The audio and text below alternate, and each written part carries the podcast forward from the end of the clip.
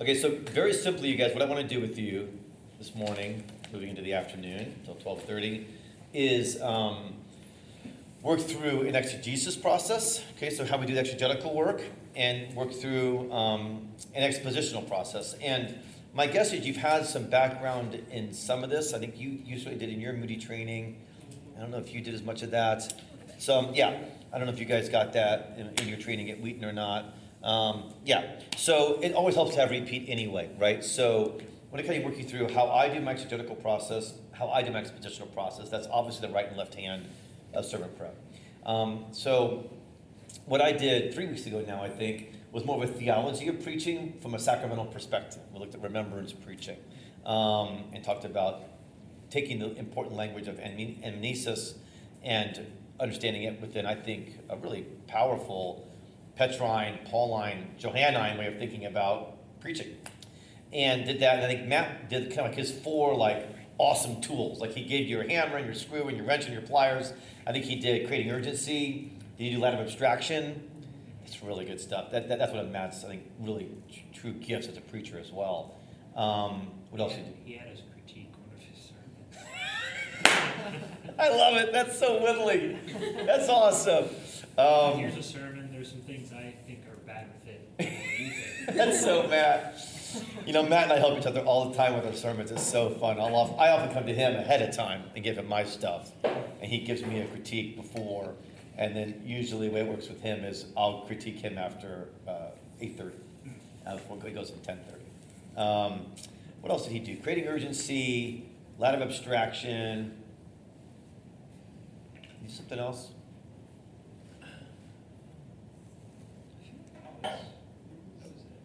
That it? Okay.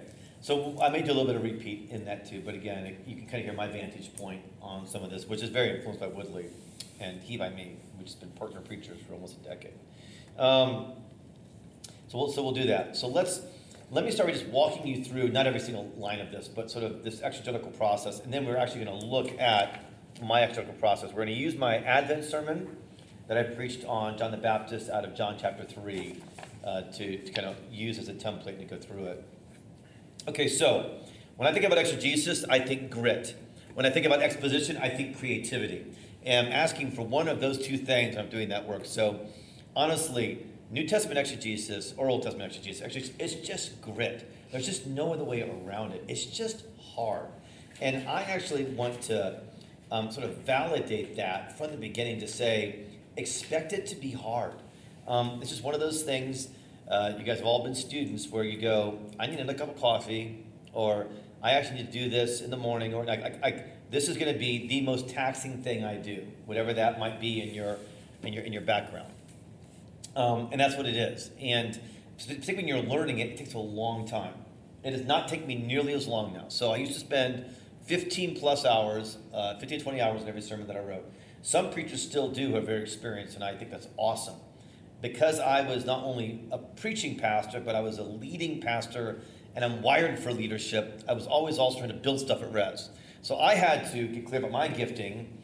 That my, my, my, my first charism is really that, that leadership, apostolic, shepherding gift, and that I was always going to be catalyzing and building stuff. So that preaching, which was really my second gift, I had to kind of steward that properly so that I needed to give right time to it.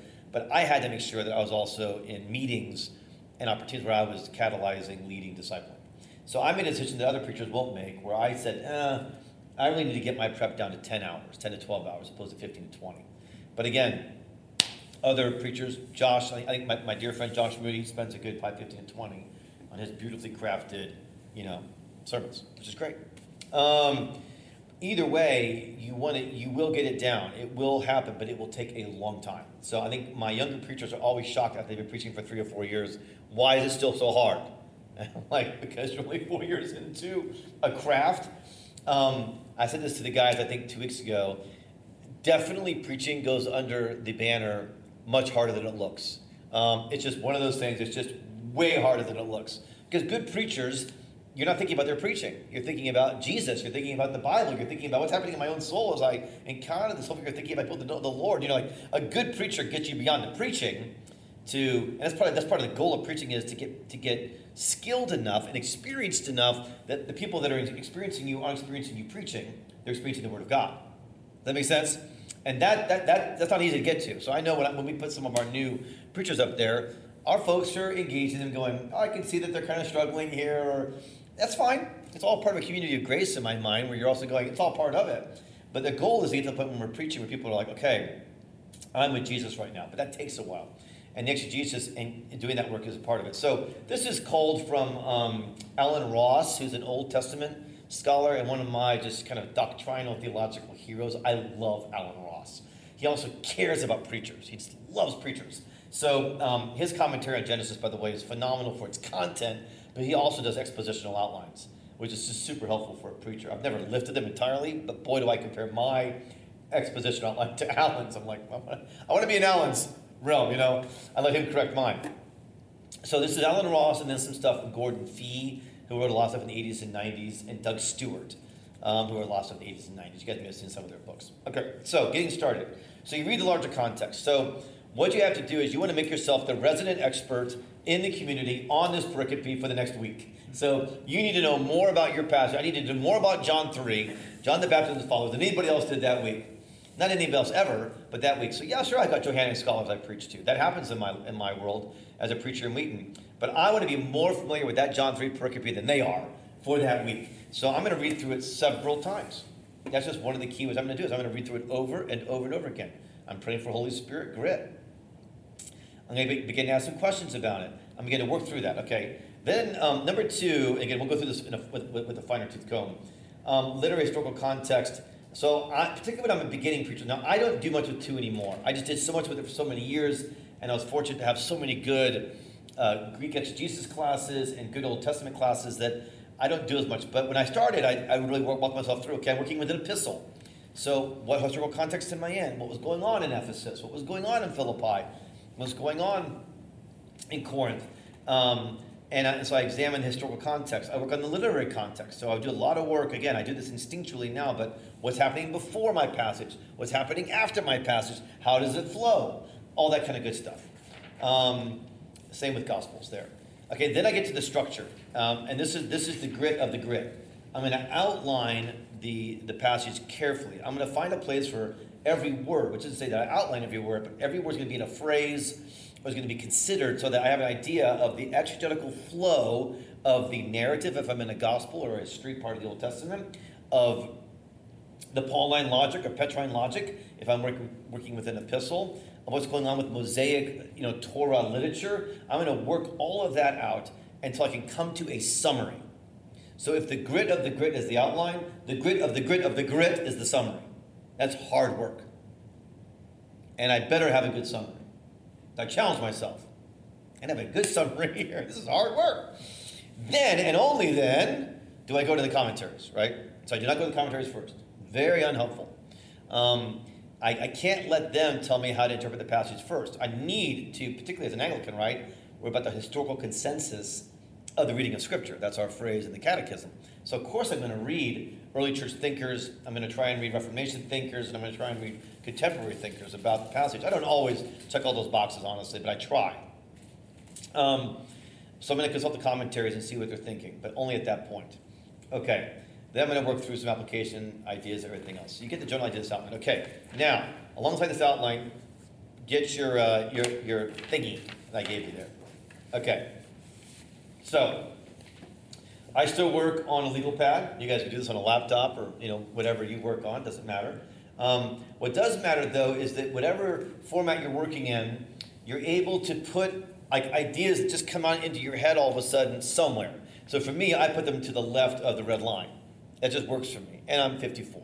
So you know this is how I've always worked, um, and I just I haven't found a more effective way. Find your way, but make sure that you can like throw ideas out while you're going through this because your brain works on a few things at one time, right? So your brain's working on what's the exegesis, but your brain's also starting to think, what example might work? What illustration might I use? Particularly as you do it more and more, and you need a place to park those ideas so they don't you don't lose them because you can lose them. I can't tell you how often I come back from a run and I get to the car and I go, oh, oh pen, paper, ah, I, I, finally had the idea I needed to get clear. You know, like you just got to let your brain do that work and, and get to it. Okay, so getting started. which lines up with that outline. I started thinking, okay, I'm going to do John 3, 22 to 30, Advent 3, and I started with a sermon idea, who are you? I didn't end up using that, but I just, I, I just like took a whack, okay? So it's drafting, drafting, drafting, drafting, right? So like, I don't even like that now. I probably didn't like it then, but I wrote it, all right? Because I'm making my brain work. I'm exercising the muscle.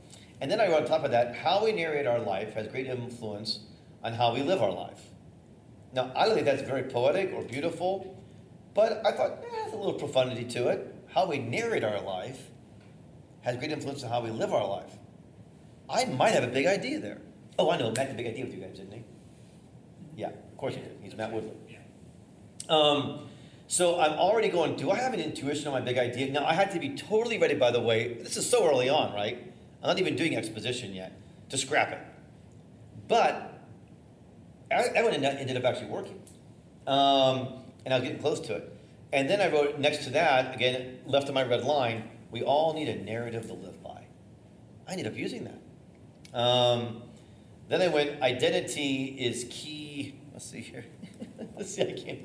Uh, so to the left of the red line outlined, I wrote identity, key sin, need, longing. Okay, so then what I'm starting to do already, um, again, some of this guy's done it a long time, I'm going, I'm always wanting to say, like, what is the key longing of the human heart?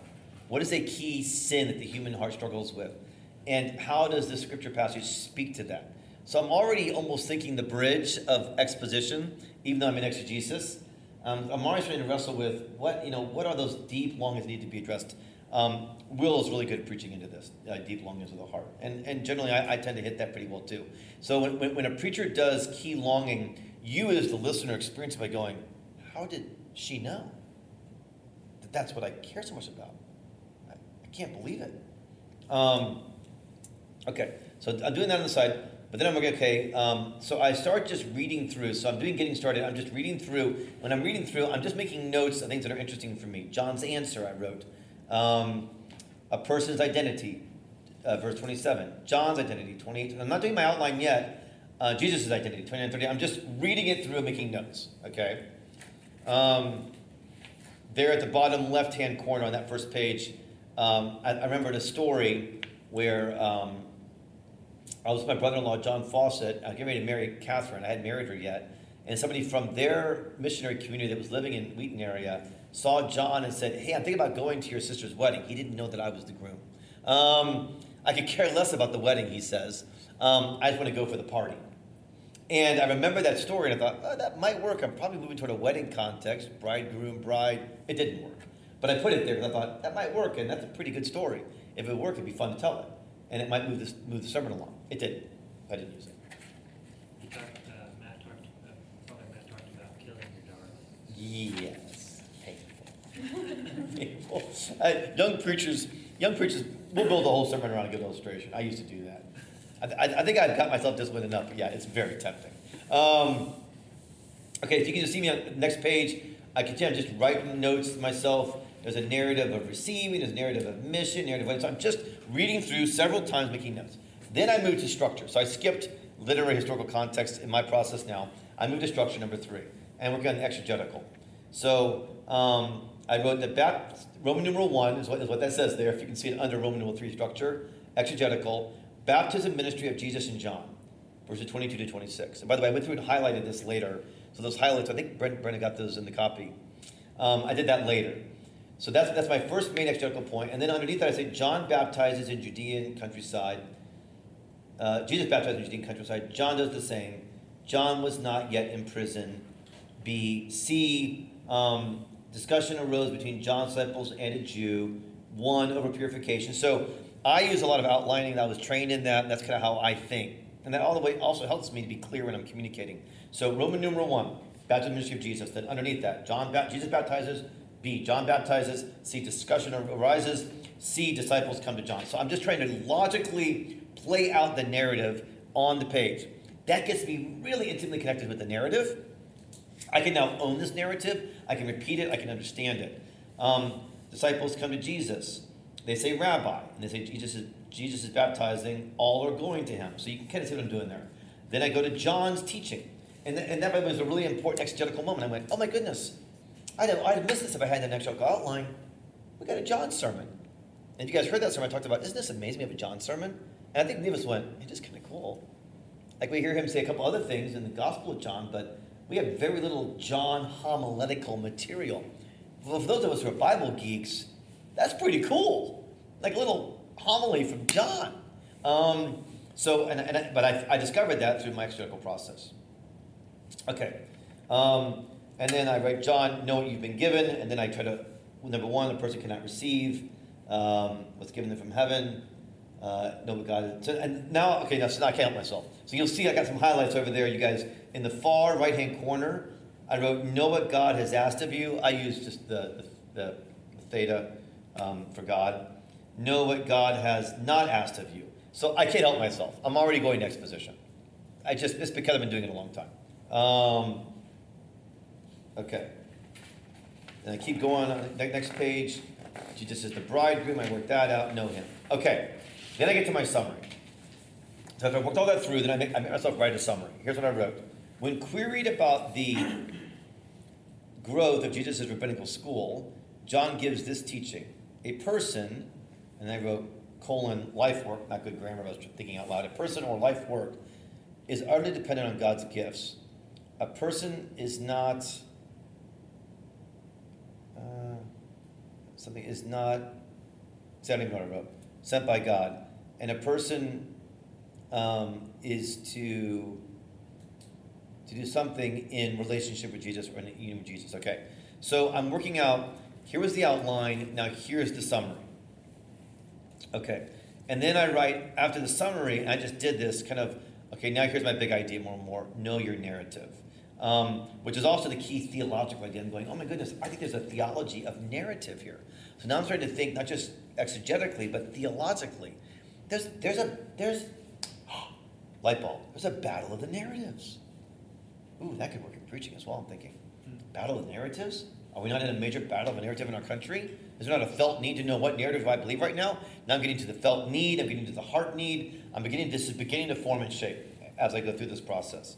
Um, okay, and then I start working out.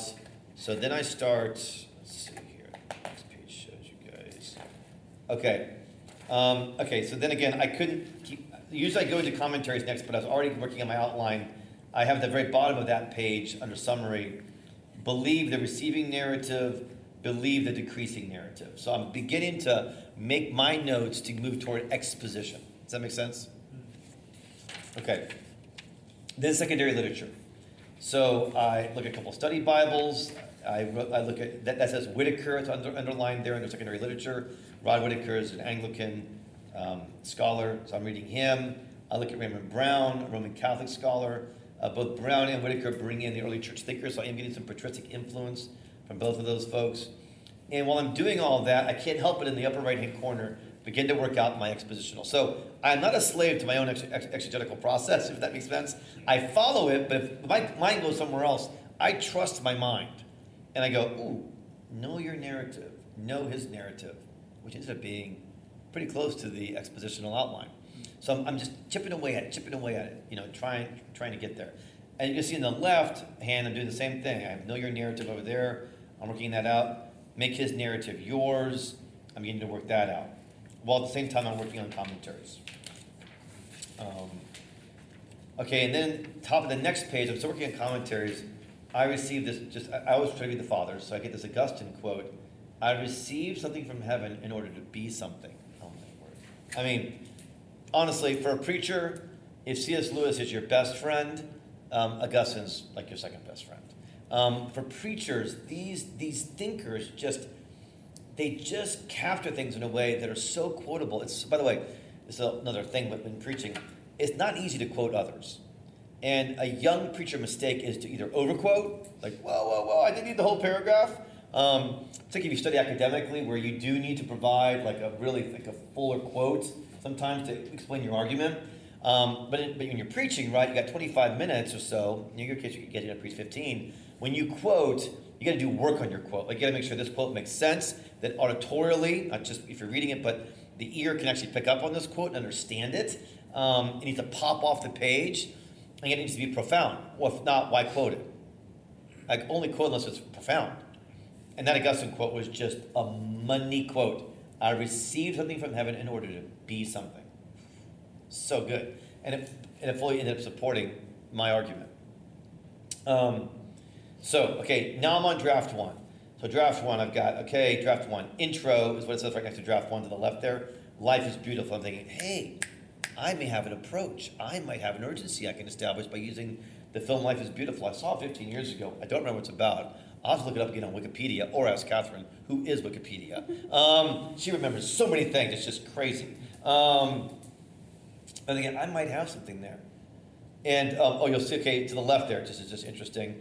I have it boxed out, who will tell your story? I'm like, oh, could there be a Hamilton connection here?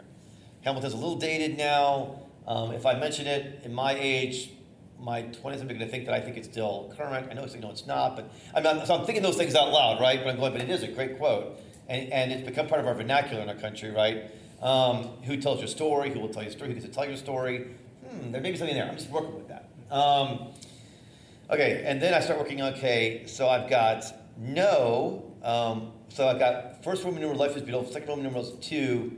Um, know your narrative so that you can choose his narrative instead. That's clunky, but I'm not trying to you know, hit a home run yet. I'm just trying to get on base. All right, so I'm just I'm just trying to get to first base right now. So know your narrative so that you can choose his narrative instead. Okay, yeah, and that's all my intro. Then the next thing is the body of it. I just didn't write body there, and I got Roman numeral one, no. Roman numeral two, choose. That isn't what I on, as you guys know, but this is my first draft. Um, okay, great. How, how many minutes has this taken so, so far? Good question. So at this point, I'm probably for me into my second to third hour. Um, 20 years ago, probably my sixth or seventh hour. Because it would take a lot more time getting the actual outline down. That I do that in le- like half the time I used to, and I did a lot of time in commentaries that I, I don't do as much now. Check four or five, but I would have read them more carefully. I would have done more reading than I used to. Um, okay, and so okay in the bottom left hand corner, I read an article by the journalist David French, and it was about um, how celebrity in the church is a big deal. And I went, huh, decreasing. So again, I'm just I'm just kind of doing free association. Like interesting David French article about church and celebrity. Might there be something about decreasing? Like he's almost talking about the need for decreasing among leaders. Maybe I could use it. So I going to write some notes about French's summary of his article. Um, thinking that through. Okay. Then I go over and I'm on draft two. Okay. So now I've got his narrative, not ours. I think that ended up being the title. Um, yeah. Look at my actual sermon as I have now. Yeah. So, okay, so I'm, I'm getting closer now. Um, intro Parable of Life is Beautiful film. Okay, the reason I wrote parable there is that I don't want to use an illustration, just use an illustration, particularly when I'm opening a sermon. If I use an illustration opening a sermon, it should be a parable. And I do that because I want to preach as close to Jesus' style as possible without being overly legalistic about that. Jesus used parables. The reason I tell personal stories, which our Lord really didn't do, Paul does some more of that. He'll tell the story of his testimony or a since he's had. But the reason I'll tell a personal story, the reason I'll tell like a film, is not so I can tell a film, it's so I can use it as a parable. So a parable of life is beautiful film.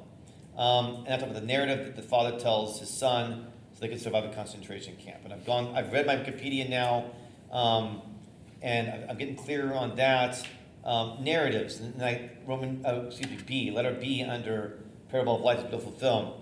Big um, narratives are big. They're um, they're personal. I can't the number C, what, I'm saying the C there. So the big narrative. The U.S. is a big narrative, and I thought, okay, that's going to connect with folks because people that are tracking realize that there's a whole battle of the narratives over our country right now. Who tells the story of America? Narrative between the covers of a book. Your personal narrative. We all need a narrative. Number four. In John 3, we see a kind of battle of the narratives. Number five under B. Um, then I go into small case A under that. John believes have a narrative of competition. John, John confronts their narrative with a narrative of the gospel. Outline, know your narrative, know his narrative. Um, and then I wrote to the left of the thing, we, um, we often live a battle of the narratives. Okay, so you can see now my ideas are getting really clear. I'm really knowing what I want to go after. And by the way, this is really important. I'm liking it. like I'm going, oh, I like that. Like one of my goals is always to preach a sermon that I would like to hear. Um, and, and because I hear a lot of sermons, and honestly, I'm, I'm pretty picky, um, I'm like, I, I work hard to actually give myself a sermon where I would go, oh, I didn't know that before. That's illuminating. Or that reached my heart to help me follow Jesus better. Or, oh, that's a really helpful construct. I worked, I don't always get there, honestly. I felt good about this sermon. I think it's one of the better sermons I've preached in a while. Um, and, um, and so I liked it. I don't always get there, by the way. Like, I'll be like, eh, okay. Like, I don't know if I'd find this a super interesting sermon, but it's what I have so far, Lord, and I'll offer it to you. And may you use it. Generally, because God's word is so powerful, somebody's blessed. Um, but I am working toward that. I'm beginning to go, oh, I like this. I feel momentum. I feel energy. So at this point now, um, I usually do Wednesday, Thursday, my sermon prep days. At this point, I'm probably like about about six, seven, eight hours into it now, and I'm moving toward. I need a second draft by the end of day Thursday. So the way that I do my sermon prep, timing wise, is I look at it a week and a half, two weeks ahead of time, and just think about it, and just get my brain going. Right. So I'm just getting my brain going. Um, then I'll come to it on Wednesday and I'll do the exegesis, is my goal on Wednesday. And then Thursday, um, for a few hours, I'll work on my exposition with the hope that by the time I leave the office on Thursday evening, I have my second draft. Uh, because, because then Friday's been my, been my committed family day for two decades. Um, and so I don't, I don't work on it on Friday. And A, because I'm committed to my family and to serving them and also getting Sabbath with the Lord myself. And B, because I know my brain will work on it. So I go for a run on Fridays. I'm going for a long run every Friday. My brain works on it, which is great, and I'll, I'll get ideas. But I won't intentionally work on it. I'll rest it. Um, but I can do that if I have a second draft. Um, very transparently, I will not have a second draft for this Sunday sermon because so much is encroached on this week. I just won't. Yeah. Just won't. Um, but when I'm in my when I'm in my planning zone, that's my goal. So okay. Um, so yeah, go ahead. Could you repeat that? Uh, that, that was a helpful schedule for me. So I'm yeah. So like 10 days out, 10 days out, and I was just talking to Chad Magnuson about this, who's now at the church planter really wrestling with how do I get all this stuff done? Um, so 10 days out, I try to know my pericope, know my passage, and reflect on it. So honestly, like what I'll preach on Sunday, I did a few hours of prayer, reflection on it on my prayer retreat last week. And I'm going to be depending on that Lord. Okay, so 10 days out. And then, Matt, I'll then, I'll, if I'm, now what I'll do, then Wednesday, usually my, my if I'm if it's a preaching week, Wednesday's my prep day, and I'll pretty much leave that whole day for prep. That doesn't mean I'll get eight hours in. I'll have to do some email, and there'll be a meeting that needs to happen, but I'll get a lot in, and really get my exegesis, especially like really solid. That's Wednesday. Thursday, then I usually have three to four hours um, to do my prep, and that's more the exposition. Sometimes the commentaries happen on Thursday, and then the expositional outline happens on Thursday. Big idea, clear outline. Um, so that I, by the end of Thursday, I have something to run by Woodley, which is what I did with this one. I ran it by Woodley. Um, and uh, for 20 years, then Catherine generally got my sermons on Saturday. Not every preaching couple works well that way, which is totally fine, I think. We do. Because um, Catherine's a preacher, teacher, very good thinker. It just works for us, even though it's very humbling.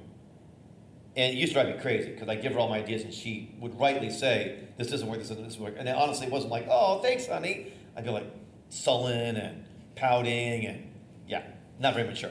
Um, and I can, I'm still capable of that. Um, I'm better than I used to be, but it's hard to have your sermon critiqued, especially by somebody who's really good at critiquing. Like Catherine. Um, and then in deep inside, you're like, she's right. Um, at least about some things. So yeah, so that's that. That's kind of my general thing. So I got my know your narrative. I've got know his narrative. I'm getting clean about that. You can see I do a lot of detail here now. Um, and again, I outline. Obviously, I'm not a manuscript preacher. Um, manuscript preaching is great, by the way. I just do not do it. I've done it maybe four or five times. Um, but you can see I've got my numbers, I've got my small case letters after that, um, narrative decreasing. Okay, so this is kind of interesting. Just on, the, on that last page of my handwritten notes, you can see though that the narrative decreasing is not that built out. I got wedding, how does Jesus decrease? So I did not fully work out that last point. And at this point, I'll do that Sunday morning when I get up really early. Um, I'll see what Willie says about it. I'll see what Kate said about it, and then I'll just I'll work out that last point. Um, and I had to, I used to have to do that a lot too. So I would often go into Sunday morning with my sermon unfinished. Um, used to be that I would rewrite my entire sermon on Sunday mornings a lot. I get up at 4:30, I do a full rewrite. That's me. That's just how I have to do it. And I used to think it was poor planning, and then I realized I, I can't. No matter how I would plan, I had to always rewrite on Sunday morning. That's just me again. And part of my theatrical training, like I just I'm not a manuscript preacher. I kind of embody the sermon, so it has to be super fresh. Um, so fresh, like two hours ago, I was finishing it. Um, and I'm actually not a procrastinator. That's not one of, one of my things. It was more just immediacy. But not everybody has to preach that way. Um, I've met a few preachers that actually, I, I had another friend that did it that way, but for me, that, and again, it's just getting to know kind of what works for you. So then you can see uh, it's all printed out there. We need to go through that again. But that kind of gives you, okay, so now I've got my exposition totally clear. Um, so manuscript preaching and outline preaching, uh, that, that's a whole lecture in itself. Yeah. So just for clarity, um, so you went in, you went into the pulpit with this? That's, that, that, that's my preaching outline. Okay. And you can actually see that I played with it some because I preached it twice at Res. I preached it in Kansas City two weeks ago, and I preached it at Emmanuel last week. So I, I played with this. Like I wrote like media narrative. Oh, I should have mentioned media narratives for crying out loud. I mean, it's all about your feed these days. Um, I preached it at a confirmation service in Kansas City. So I wrote, this is their supposed to mention confirmation, so I wrote some side notes there. But this is this was my outline exactly. Um, and I pretty much I don't have it memorized, memorized, but I'm. But you can guys see, see, see some of my process. I'm super familiar with it, right? Because I've immersed myself in it for days. So um, as you can tell when I preach, I don't look at my notes a lot. I have a pretty good idea of where I'm going. Uh, to be totally honest, when I was younger, I had to look at them less. Uh, the uh, elasticity and quick recall that I used to have, I don't have at the same level I had in my 30s and 40s. Kind of sad. Um, but in fact, I'm getting older. Um, so it used to be that I, I would preach in the center of the stage without, you know, with like very few notes. Now to do it well, I need some more notes, particularly about quotes. Okay, great. Let me, um, I want to move over to more exposition, which we're already in. But let me stop there. Any other thoughts or questions about that before we look at praying for Holy Spirit creativity and the exposition that is also hopefully reflected in this? I have a question. How much of your like straight exegesis usually makes it in to the? Good question. I would say um, not much of it. Yeah, that it's much more the invisible uh, infrastructure than it is anything that's. That's a really good question because, again, as you're learning how to preach, uh, it's very common and it's really okay too, but preachers will preach their exegetical outline, um, which is really understandable because it's, it is, you want to stay true to Scripture. So it's a good mistake to make. Um, but it's not preaching as much as it is a really good teaching of the flow of the passage, which has its place. We don't have a lot of places for that at Res, unfortunately. That's like, a good Sunday school place, I think. Um, and necessary. I don't mean Sunday school at all in a derivative way or a you know condescending way. Um, so I won't use, use use a lot of it, but it will definitely inform what I'm doing. So it's the the creative leap now is from my exegesis to how do I exposit? How do I put it in the hearts and minds of people? Yeah. Any other thoughts, you guys? How often do you have, I don't want to say an agenda, but kind of an idea of what you want to preach about, and you're trying to draw that out of the passage, and or I mean, mm. this makes it sound like it's more you look at the passage and mm-hmm. just see what that's teaching. Great question. So, all right, Addie. So most of the sermons that we preach on a Sunday morning, especially, need to need to be what is, you know, to use a beautiful illustration from a few weeks ago. What is the beautiful statue in this block of stone that's the scripture passage? Like what, what what's in there? That needs to be most of it, I think, on Sunday morning preaching. It needs to be exegetically based exposition of the scriptures. This Sunday will be different, for example. So this Sunday, I know that what I'm this Sunday is actually more of a vision sermon than it is an exegetical sermon. I'll preach on Mark 1, is it 16 or 18? Um, Come follow me and I will make you become fishers of men and women. I'll preach on that. But I know that what I'm going to do with that verse is I'm calling the cathedral and I'm calling the whole diocese, because this sermon will actually go out to the whole diocese, to, okay, what a year, how hard it's been. Let's refocus going into Lent on the person of Jesus and our relationship with Him. And then as we do that, as we refocus, let's ready ourselves to become fishers of men and women and to reach the lost and the least as the pandemic begins to ease and lift. So I'm basically going with that idea and, and recognizing I think the Mark 1 verse is right where I want to be. But I didn't discover that idea from the Mark 1 verse. I discovered the Mark 1 verse to fit that idea.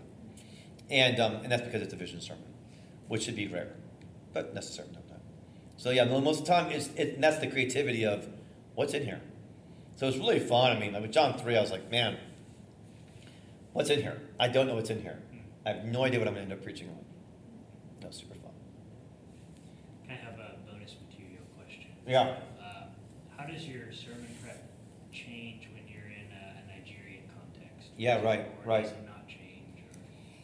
or- That's a great question. I mean, there's a few different sermons that I've done in Nigeria.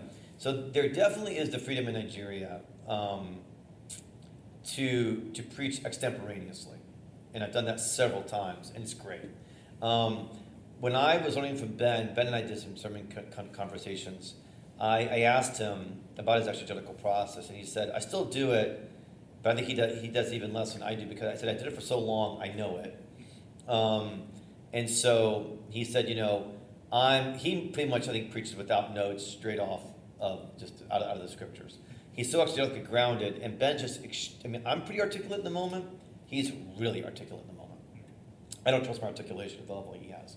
So, in a Nigerian context, they definitely don't, um, I think, expect the level of, um, of sort of researched exegesis that I need to do in Wheaton. That said, what is interesting, Matt, there is um, when I know I'm preaching cross culturally, and I take, and I'll take like 15 sermons with me, knowing that I may preach four or five of them, but I want to have choices. I choose the sermons that have really simple outlines. Not because they're simple people, but because I'm communicating cross culturally, and I, as a preacher, need to just have a very simple idea I'm going after. Um, so I will choose, that will affect my preaching in Nigeria for me personally, just I'm in a cross cultural situation. They will tend not to have really tidy outlines, they'll tend to be more extemporaneous, um, lots of rabbit trails. Some of the Nigerian preaching that Matt and I have heard is quite moralistic as well. Ben doesn't do that. But some of his, his other preachers, it's just, it's kind of a moral lesson. A lot, don't do this, don't do that, stop littering. so it's really interesting. Yeah. All right, let's look at, um, at, at, at the expositional process now. Um, kind of in light of having gone through the sermon, you had the exegetical. Some of this will be a bit of a repeat, but I think it's worth doing, and then we can talk some about this. Okay, so this is where the creativity comes. So this is where I'm just asking, Holy Spirit, please, like, I, I, I like the idea of battle of the narratives. I feel good about it, but I really can't take full credit, and I'm not being humble. The Lord really gave me that. And so I feel like what I'm able to give to others, I mean, it's what He's given me and whatever I've got from Him to begin with, you know, thinking and prayer and everything else. But um, it is a very creative act. So again, often some of my most helpful material will come when I run on Friday because of the creativity of the brain working when I'm not pressing it. So I'll press it and push it, but then it'll come when I'm not pushing it, as however the subconscious works. Um, so you're praying for Holy Spirit creativity here. So the first is I I want to see exposition that creates urgency, and I will define that. Um, but the reason I want that, and I'm not talking about a style, I'm talking about the urgency of the gospel. New Testament or Old Testament exposition should create urgency because the gospel is urgent. That to me is an intrinsic quality of the gospel. There should be an intrinsic quality of preaching. And I will tell you, if you can learn how to preach urgently, you will actually have a preaching advantage, if you will, for your listeners over many of your, your preaching peers. Um, is one of the things missing the most from preaching. And when you hear a preacher and you sit up and you, and, and you engage it, whether they've got a certain personality type or style is secondary. When you know, when you've heard an urgent sermon, you know it. Um, so why the urgency of the gospel? Well, because the one of the most important gospel statements in the Bible, he is not here, he has risen, has intrinsic urgency. We are preaching the resurrection of our Lord Jesus Christ. Whether we're preaching Old or New Testament, Hebrew scriptures or whatever, we're preaching that which is at the, the center of all reality and time, the Lamb who was slain from the foundations of the earth, and Jesus raised from the dead. So that urgency of the gospel, that's the center of our preaching. Because we preach Christ and Him crucified and resurrected, we preach with urgency. But urgency does not mean frenetic. Urgency does not mean loud. Now, I bring a lot of energy to my preaching. I'm trained in theater. I have a loud voice. Um, absolutely, because that's my style. That's not what I'm talking about. And I don't expect my next generation preachers to preach just like I preach. I think you've seen that. I've trained a lot of preachers, and they preach very differently. I mean, Will Chester versus Scott Cunningham versus Brett Kroll um, versus Trevor McMakin. Um, these are some very, Sarah Graham. I mean, these are some very different types of preachers. Um, okay, so it's the main louder stuff. It's not all. It's an orientation. Urgency is an orientation. And at the heart of it, too, is this phrase that I, I love God does everything, we do something. So, in the urgency of the gospel, we're saying God's done everything, but I have a contribution to make to the ministry of the gospel. So, the urgency of the gospel. Second, the urgency of prayer. And the process of sermon preparation is a very prayerful process. So, one of the ways I'm praying when I'm working on sermon prep is where is this preaching passage ministered to me? Um, okay, so what narratives have I been caught up in in the last year that need to be replaced with a true gospel narrative? Um, and I mentioned, actually, I felt like it was the Lord. I mentioned in that sermon, man, one of my deep life narratives is around the reality of rejection. Um, my mom and dad divorced, my father left the family. Um, it's a big part of my story. And I had been struggling with that amidst, you know, I think this last year has kind of brought out anything we've got that's been an issue, it's like an issue with an exclamation point now, right? So I'm like, wow, I've struggled with that anew. Like, I've been struggling with the narrative of who I am in the Lord. And, okay, so I'm letting this passage minister to me in my prayer life. I'm realizing this passage is just to be delivered to somebody else. He's truly using it in me. And I identify that in prayer. And I live into that in prayer. And I got a major ministry of the Holy Spirit that week that I was working on this sermon in my own life and regarding my narrative. It happened in the prayer time on a Friday morning. I'm in All Saints Chapel, and it's just a deep ministry to me. So now, I mean, I can't always guarantee that doesn't always happen that way. But when I went in to preach on Sunday, I'm living this sermon. I'm like, I have something to give you guys because I just got it too. And you can be released of your false narratives. Um, so a lot of the urgency that I bring as a preacher is because it's happening in me, which, by the way, makes for some really hard weeks. Um, I mean, this is not a removed, detached, I know you guys don't think this, academic exercise. There are, by the way, really important academic exercises that should be more removed and detached. We need that kind of work and thinking. That's important. But that's not what preaching is in my mind. That's not preaching. Um, preaching is urgency. Preaching is this matters. Preaching is this will change your life. That's preaching. Um, and everyone needs to bring that to their preaching, regardless of their personality or style. Okay. So I'm, I'm also praying into other larger themes in my relationship with the Lord that this passage speaks to. Um, I'm praying for my listeners. I'm praying, why does it matter that I preach this to them this week? I'm praying, this, this is a common trap.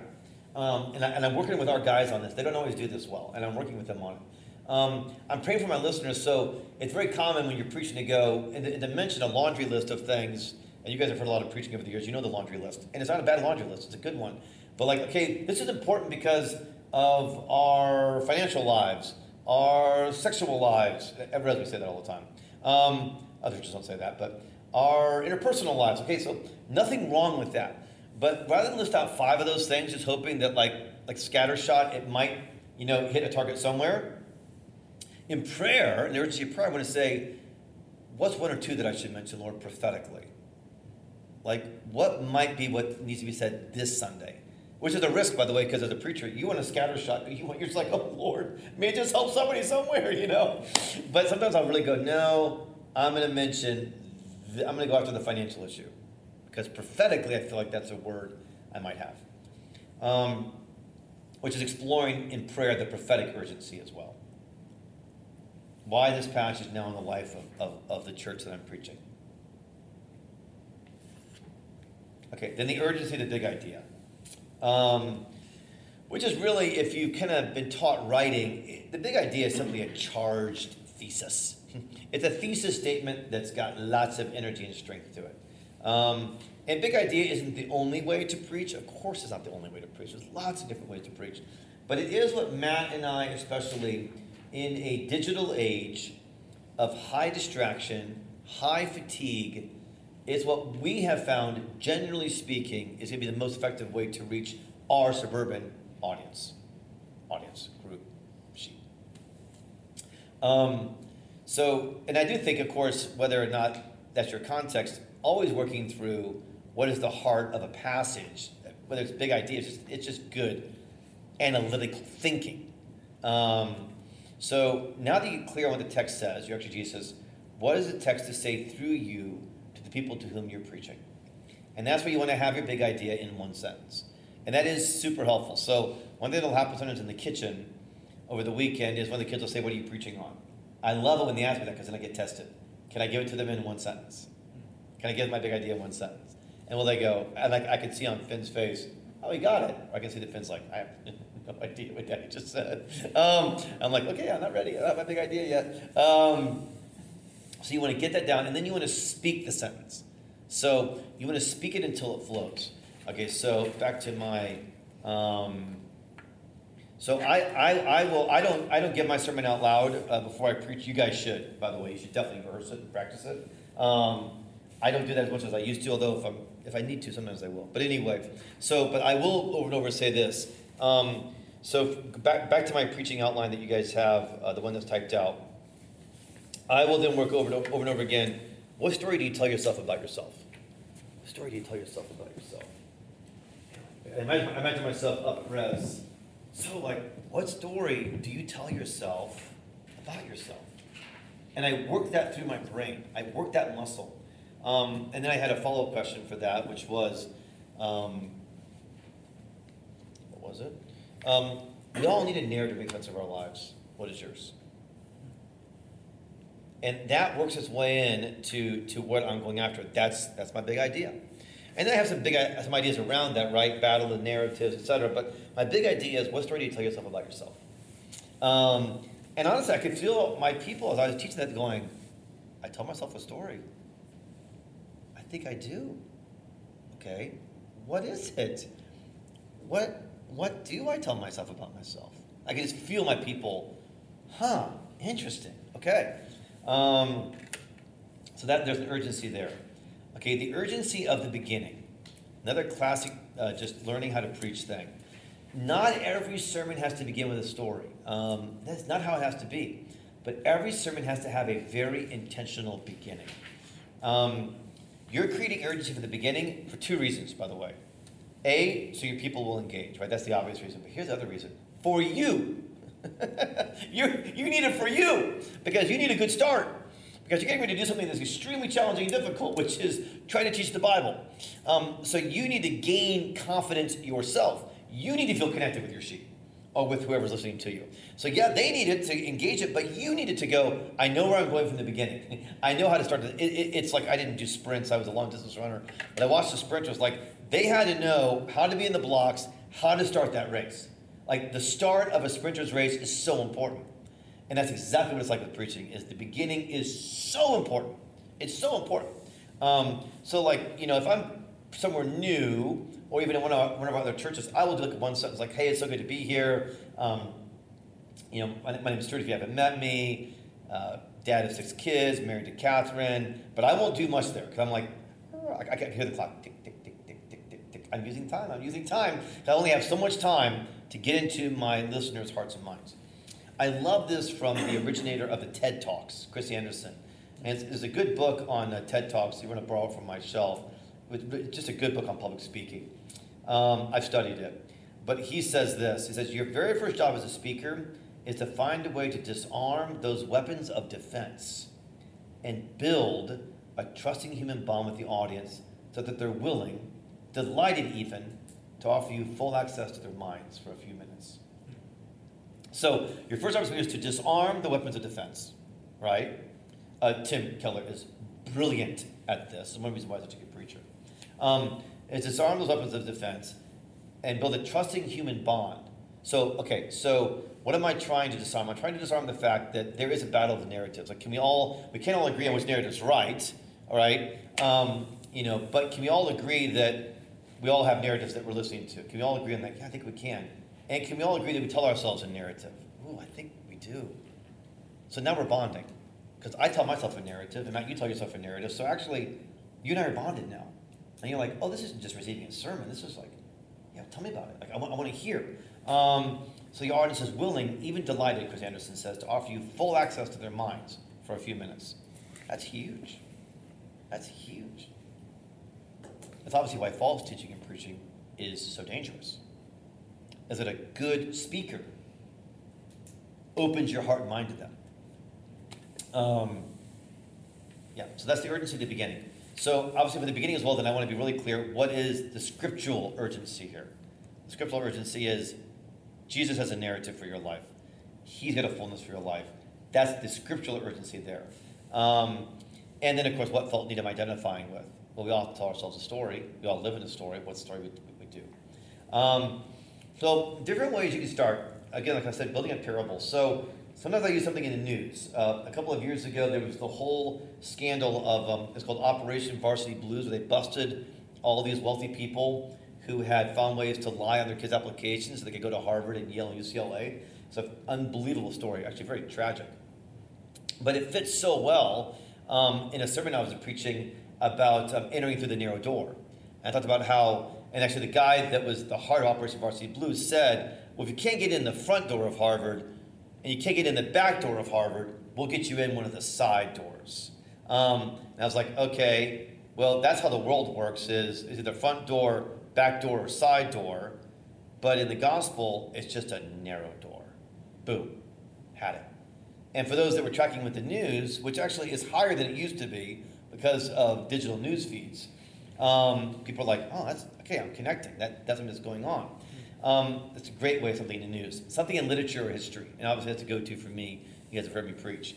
Um, but I think literature or history is a wonderful arena for thinking again about stories that can be parables.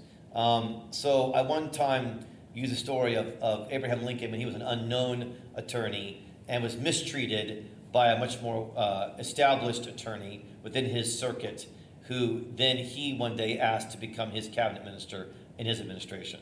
And it might have been about, um, I can't remember, maybe about those who exalt themselves uh, will be diminished. It may, maybe how I applied it. But the story right out of history, which is to say, by the way, preachers have to be readers. So for those that are called, especially the ministry of preaching, you've got to be a reader.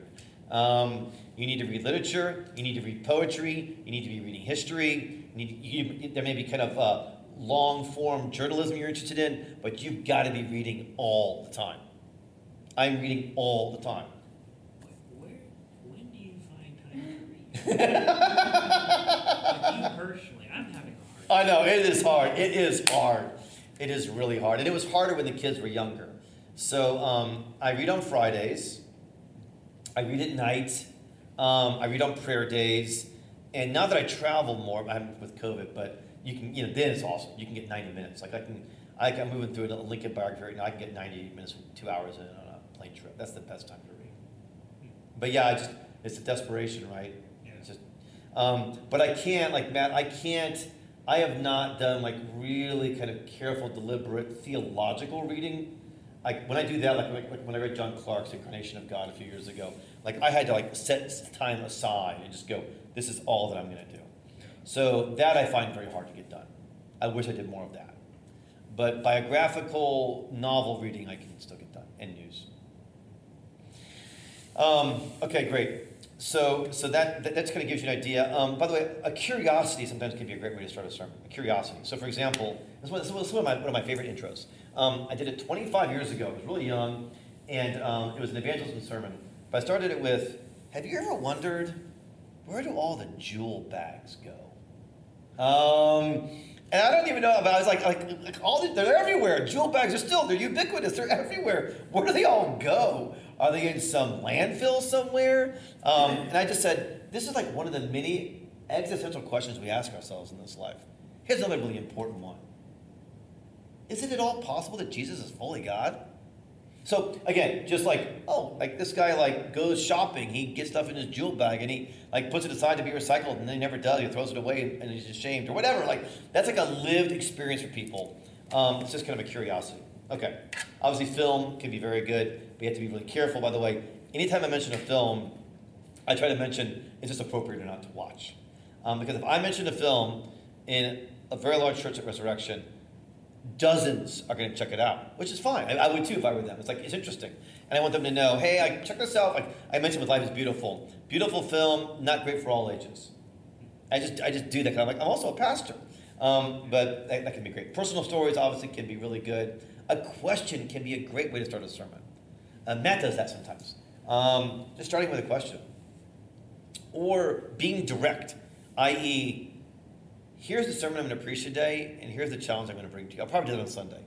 Hey, you all, um, you know, really what I talk to you about today is where have we been for the last year, and where are we going? Just really clear. And because I often do a lot of stories or film, whatever, people are used to that in my preaching. When I do something like that, people are like, "Oh, that's different." Guess he's doing something different today. So, just being just being direct can be really helpful. Okay. So, yeah, there's the beginning, but your beginning then has to connect to your big idea. So the urge at the beginning has to connect to the urgent big idea that you have. And that's really, really important that those two go together. And that's where a second listener, in my case, Matt or Kathy, can really help to go, that works, or that doesn't work. So, like, I did the narrative of, of Life is Beautiful. The dad tells a story. Um, he gets the kid through a concentration camp. The kid says, This is the gift my father gave me. Kathy, that's all good, but Stewart, his narrative wasn't true. Like, is that a problem with your sermon illustration? His narrative wasn't true. And you're talking about believing the true narrative of the gospel. I was like, mm, that's a really good point. So I said, well, when I get the illustration, isn't it amazing that a father, the narrative is so powerful that even a narrative that wasn't ultimately true could have such an effect on a person? How much more so when the narrative is true? And it comes not from a well-meaning father, but from our Father in heaven. So, but, but Kevin was right. Like I had to like weigh that. Like, ooh, that may not work, or maybe it does work. I think it did end up working but it needs to make sure it connected to the big idea in a full way. Um, and then your beginning connects to your big idea, and then it needs to connect to your outline. Okay, so my outline uh, for that sermon was uh, know your narrative, know his narrative. But I started with the idea of a narrative. I got clear about the big idea around what narrative do you tell yourself, and then I go into know your narrative, know his narrative. You guys get that? That's actually that's a lot of the hard work, by the way. That's just hard to do. So it's it's opening illustration, narrative concept, big idea, what is your narrative, outline, know your narrative, know his narrative. Boom, boom, boom. Um, to be totally honest, that you may not be able to get that. You may not get there at first as you're learning how to preach. That's just fine, by the way. I don't expect you to streamline it that well. I'm just being honest. I mean, it took me a lot of years to really get it that clean. It was clunkier, didn't always quite fit, and it still was a blessing. so um, this is where we're going. This is what we want to try and do, but it takes a while to get there. Okay, then the urgency and that, that I would argue for is the urgency of a logical outline, or like if you're preaching like Catherine preaches, a manuscript. Um, so you do want a logical outline. You want to know where it goes. In this case, it was know your narrative, know his narrative. We're going to start, and, and in this case, um, to your point, it, it, it, was I was using the logic of the, the of, of, the text itself, and that obviously it sounds kind of silly, but almost like you're cheating. But there's great logic in these exegetical texts, so we want to use their logic. That's why your exegetical outline is so important. Back to your point, we want to use their logic. Now that's harder with Paul, often, um, because he has a certain rabbinical sort of uh, circuitous logic, um, and he works. And often, often his logic is what's called chiastic, where he starts with the, the, big ideas in the center of his book or the center of his pericope, and he works from the outside in. Um, First Corinthians is a whole. First Corinthians is like literally a chiastic book, and then he has chiastic sections. Then he has chiastic. It, it is it is genius, by the way. It is genius. And he has chiastic pericopes, all the way to the center, which is Jesus. It's it's insane. I, I can't believe he was able to do that, but he did. Um, so it's harder with Paul by the way, to get his logic. It's just harder work. I find still really hard work. John, to a certain degree, as well. Um, and some of Pauline stuff, less so. I think Ephesians actually unfolds more easily than First Corinthians, for example. Um, but you're trying to get to the, to the logic um, and, and, and, make, sure that, make, make, sure that that's a part of it. Um, so to do that, you need a few drafts. You just keep working on it. And, um, and you want to get clear about your transitions between your logical points. So transitioning from one logical point to another is part of your outline. Okay, so let's, let's look at this in my outline I gave you guys. Know your narrative. Okay, so what's the first narrative that we see John's followers complaining about? Everyone's going to him. You can see that under uh, the, the small case eyes, all are going to him. So I start with know your narrative. Okay, okay, know your narrative. Well, here we see, and we, we go right to the passage. I read verses 25 to 26. A discussion arose between a Jew and John's followers, and they conclude all are going to him. How are they thinking? It's a win or lose narrative. Right out of the text. Exactly what's happening. And then, I, then I'm already beginning to apply it. I'll get into application in just a moment. That's my last point. But are you on the win side or the lose side of the narrative if you're in a win lose narrative and a competition narrative? I gave some of this to Chester before I preached as well. And Will's like, oh my word, Stewart. Like that is the 20, 30 something dilemma. Um, which actually was helpful to be reminded of that because I don't feel that like I used to. But I used to feel it a lot. Um, maybe my best friend was the guy I competed with the most here at Res, Jeremy Longhurst. Um, so I, I was in that. So then I start to work out the logic of, okay, narrative competition. And then from there, I extrapolate other narratives that are scriptural, but not necessarily in this, in this piece. So they're like outsider narrative, unfortunate narrative, I'm not gifted enough narrative, etc.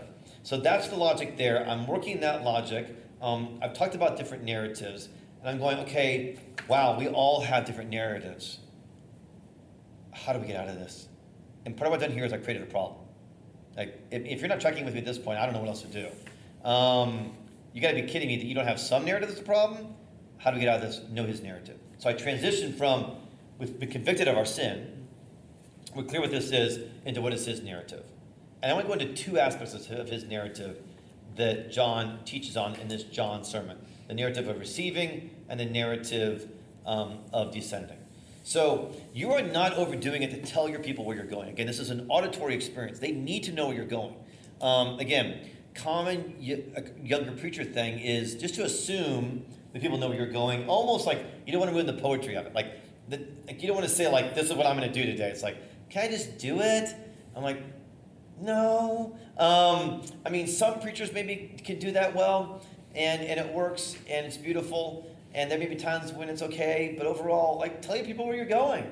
Um, so like people like like know your narrative, know his narrative. Um, be willing to be simple enough that people can actually track it. Um, and then say, okay, under knowing his narrative, I want to talk about receiving, I want to talk about um, decreasing. So that that gets really, really clear. And you can get the transitions then. Okay, let me stop there. Do the transitions make sense? Because again, as you're working on it, that, that, that will be one of your challenges, I think, as you're writing the sermon is, and you're looking at 15 minutes, so you're looking much more at, okay, um, how can I make, you know, create an urgency, have a big idea, and even have one main point. You don't even necessarily have two or three main points with a 15 minute sermon. It's like one main point. So even for you guys, it's going to be transitioning from your opening to your big idea to your one main point. That's going to be your main transition points and how that flows and how that feeds into the other. Again, the text will help you get there, but it's also part of the creativity. Okay, I got one more thing and then we can talk even more. Um, this is also a place, this is also where, where when, you, when you work on your outline or your manuscript, this is where you're developing your ladder of abstraction. So my ladder of abstraction will often happen later. So I'll get the exegesis clear, I'll get the exposition clear, and I'm like, oh, I do need something concrete here that's not there. And that's often Catherine's critique of my sermon on Saturdays. It's still not concrete here. And part of the art of preaching is learning when to put something in and when it's almost too much. Some preachers have so many illustrations I'm just like, just teach me the Bible some. Um, but they're so gifted at illustrations, they just it's just how they work. So I think part of, of, of, getting that is okay, where do I need something that is more concrete? So um, look at my sermon illustration here, the sermon I wrote. Okay, so know your narrative, a narrative competition. If I went into some of the win or lose, are you on the win side or lose side? That's somewhat concrete. But I begin to think, okay, now you Samaritan woman, that's biblically concrete. But I've, I've started to feel like I need something else. Horse and his boy, Shasta. I'm the most unfortunate boy. Okay, now we've got a story. Now we got something very, very concrete. Then I actually went into my own personal testimony concrete, my own rejection narrative, the battle that I fight with that. Okay, then we go back to a lot of Bible teaching, know his narrative, narrative of receiving. What did Jesus do? But even I'm teaching on that verse 27, um, a person can receive only what's given them from heaven, right? And I'm trying to exposit that. I actually painted an image for people. Um, Jesus coming to the carved wooden box of gold coins, just the money he wants to give you.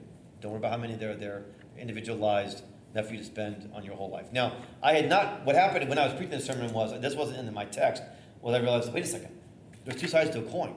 What if one side is the image of the Lord Jesus, which is our salvation, and the other side is the gift he's giving us to do in our lives? That just happened in the moment.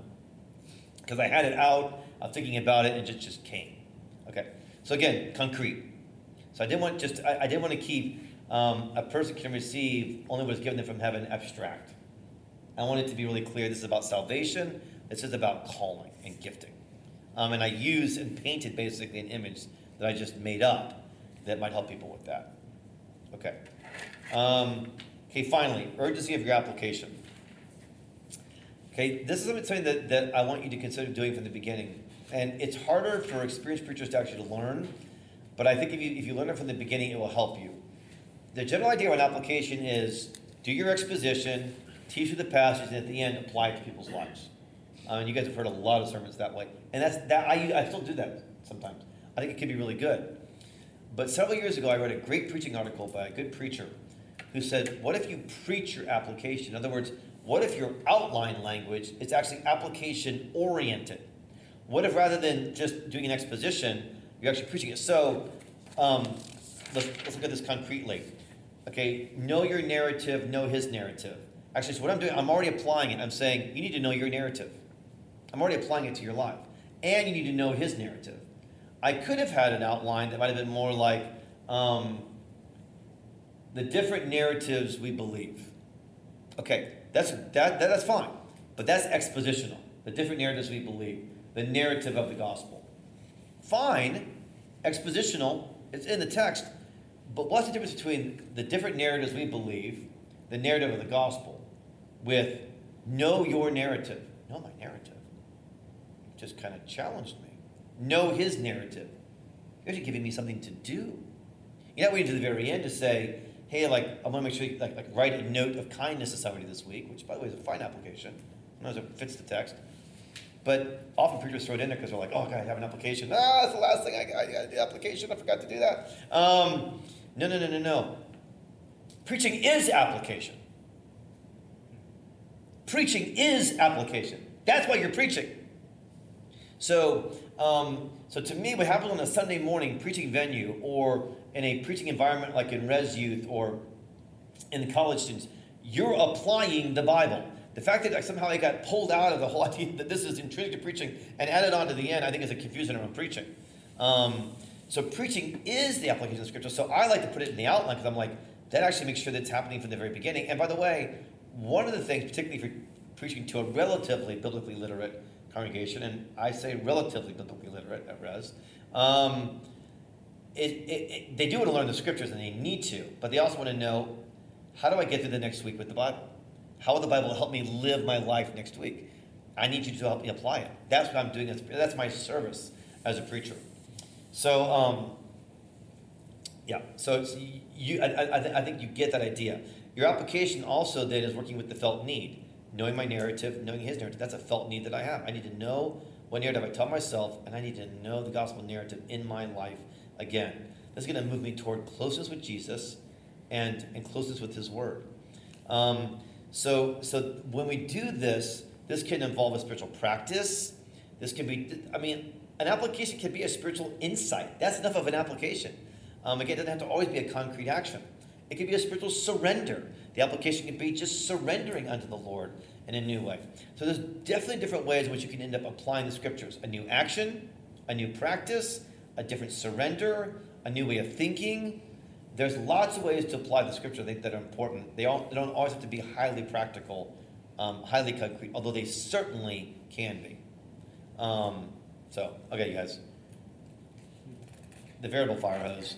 Um, what are your what are you guys' thoughts about this as you're going into writing your sermons now and kind of boiling all this down? Here's what's most important: is you do your exegesis, which you've got a great template here to work on. Um, to work through your work work through your template, do your exegesis, get your exegetical outline, get your summary over here. Okay, and then go. Okay, now how do I move from here into my exposition? What's my big idea that helps me get me over here? How do I want to start my sermon that helps me get me over here? And and then what's my outline or my manuscript, but around, in the case of a 15 minute sermon, what's the main thing I want to say about the big idea from the text? You can do two points, by the way. You can't do two points in 15 minutes, they just have to be tight. Um, don't do three points. Um, you can do one or two in a 15 minute sermon. Um, so, one example could be uh, my Christmas Eve sermon. If you want to listen to that, I think that clocked it at 18. Um, and I, I thinking that I did, I think I did, I might have done two ideas. I might have only done one. Um, and it was very focused. And by the way, Christmas Eve is a brutal service to preach. I love giving that sermon away. Um, Chester preached it last year, so he did a great job, and it's just such a relief. It's just such a hard sermon to preach. It's so hard because everyone's Christmas Eve, everyone knows what you're going after, and everyone's distracted because they're getting ready. They've either gone to their party, they're going to go to something. Parents are super distracted and stressed out. It's just it's a super hard sermon to preach. Um, and I've preached a lot of Christmas Eve sermons and driven away and gone. So banal, so hackneyed. Oh well. I didn't feel that way this year. The Lord gave me something this year. I was really thankful. Um, and Beckett met the Lord powerfully on Christmas Eve. Um, it was so beautiful. Yes, quick story. We're on the way home, and I had folks uh, raise their hands if they um, they wanted just to make a fresh commitment to the Lord, um, and uh, or a decision for Christ. And so we were driving home, and the boys said, "Hey, Daddy, did anybody raise their hand?" I said, "Well, Seth Boehm uh, raised his hand, which is always awesome, and I, it's just his heart for God." So I was blessed by that. But I, I, I said, you know, there are 150 people out there. I didn't see anybody that I could tell, but on the live stream, you just don't know, guys. It's just a matter of putting it out there. And we were quiet for about five minutes, and then Beckett just said out of the blue, I raised my hand. I was like, oh, Beckett, I mean, you prayed with Mama and me to receive the Lord, and you were baptized. He said, yeah, I know, but it didn't mean anything like it did tonight. So my heart was pounding, Daddy. Like, I really wanted to meet Jesus tonight. It was really cool. That was really cool. So, and when you're when you're preaching and, you, and your nine year old connects, I was like, okay. on Christmas Eve, when they're just jacked on sugar already and looking like they're happy. that was pretty.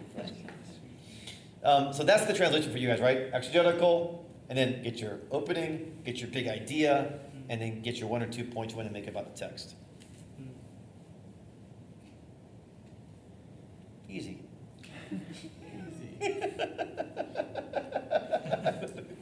Matt said, I got sweaty palms when I got the email with the passage. I love that. Any other thoughts or clarifications as you're going into this? It's a lot of fun, by the way, and you don't have to worry. I mean, you will feel nervous and worried. Uh, I know that Madeline gave me like experience last year, told me all about what it was like for her. Um, but um, it really is. It really is truly a workshop. I want you to bring what you have. Matt and I are going to. I mean, just the fact that you do this is a huge victory, and I'm not like everyone's a winner consolation prize right at this point. I, I really mean that. Just to go after this once and to start working toward this is in itself a, an incredible victory, and then we'll work with you on it. That's the whole point. I mean, that's what I do with Matt when I give him my stuff. Is he works with me on it. Like a lot of what happened in here, Matt really helped strengthen. So this is part of working working together, and I love you guys to get used to the fact that you'll be doing this. You'll be doing this with other um, peers. You know, God has you do ministry of the word, either in a upfront preaching context or in other ministry context. I mean, Jillian, I taught Jillian Dr. Bible study and how to work with the text uh, in our weekly Bible studies together. And her roommate now, who's not a believer, has said yes to a John Bible study, right? And she called me like, "What do I do?" And I was like, "You know exactly what to do. I spent the last two years teaching you how to do this. You can do this, Jillian." She's like, "Oh yeah, O I O I A, observation, interpretation, application. Got it." I was like, "Yeah, that's it. That's the little song. Go do it." Um, and so for you guys, I just feel like that's what we're doing right here is just getting you ready for other opportunities to do ministry of the word. Um, and I know that some of you may do more preaching, some of you may do less. Let's just do this together. So thank you for being willing to. It's a lot of fun. It really is. We had, we had a lot of fun last year. And Woodley and me together had fun giving our different perspectives. Matt Woodley. Ah. Sound good? Okay, so we have follow up with you guys. We'll get you guys our preaching passage. Um, we're doing a post the day after Ash Wednesday, so in two weeks.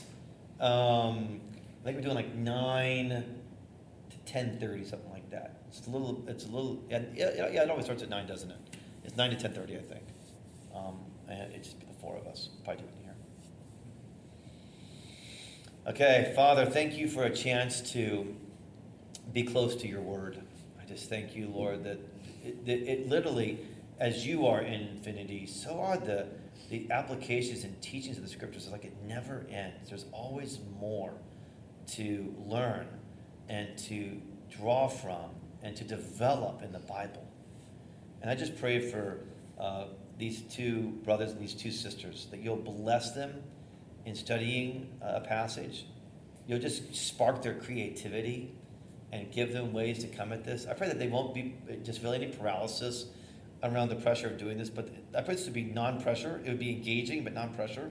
Um, and that they would just see this as an experiment, as a workshop, as a way to continue to develop uh, their ministry of the Word of God. And I pray that all four of them will be blessed by this process and blessed in this work. And I pray this in Jesus' name.